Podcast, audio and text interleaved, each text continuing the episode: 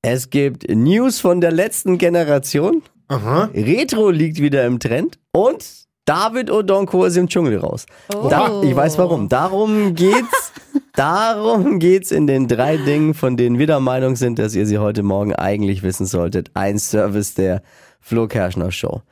Die Aktivisten der letzten Generation wollen sich nicht mehr auf die Straße kleben. Oh. Nee. Ja, bringt ja auch inzwischen nichts mehr, ne? Ist eh wegen den Bauern blockiert.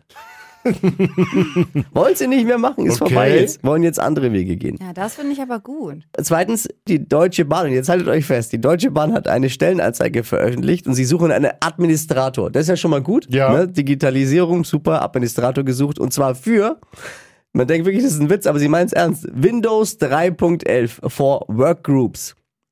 Was? Das ist ein Betriebssystem, das ist inzwischen 30 Jahre alt Äh, eben. und die suchen dafür jemanden. Und warum? Ja, weil die das noch nutzen. Oh Gott.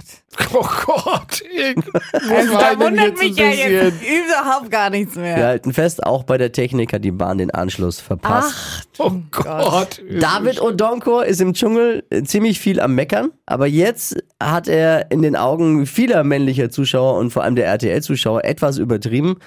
Er hat Kim und Leila aufgefordert, sich doch etwas mehr anzuziehen, weil so viel nackte Haut doch unpassend ist. oh, Äh, verstehe. Ja, bei nicht. RTL sind sofort die Alarmglocken angegangen, weil sie befürchten, dass die Quote in den Keller geht. und direkt nach der Ankündigung hat er die Quittung bekommen. Er ist jetzt raus aus dem Dschungel. oder wie rausgewählt man worden. bei Fußballern sagt, ausgewechselt. Richtig.